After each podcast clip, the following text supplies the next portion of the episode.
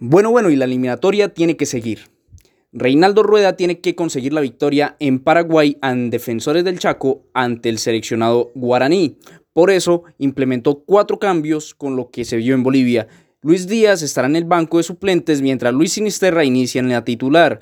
Asimismo, Rafael Santos Borré acompañará a Miguel Ángel Borja en el frente de ataque cuando la pasada fecha se jugó con un volante 10, Juan Fernando Quintero, y arriba con Roger Martínez.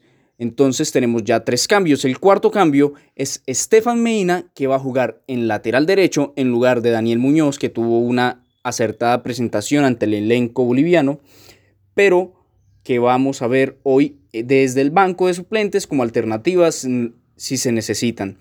Luis Díaz posiblemente ingrese al terreno del juego en algún momento porque es uno de los jugadores más desequilibrantes que tenemos pero vamos a ver a un Luis Sinisterra que la está rompiendo en Holanda y que también es un jugador de mucha proyección, un poco más joven que Díaz y que pueden a futuro desempeñarse en las bandas de nuestra selección Colombia porque Cuadrado ya tiene una edad avanzada.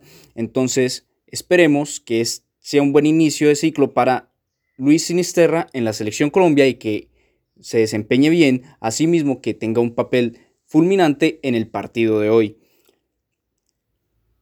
Entonces, a las 5 de la tarde, no se olviden seguir a nuestra selección apoyándola.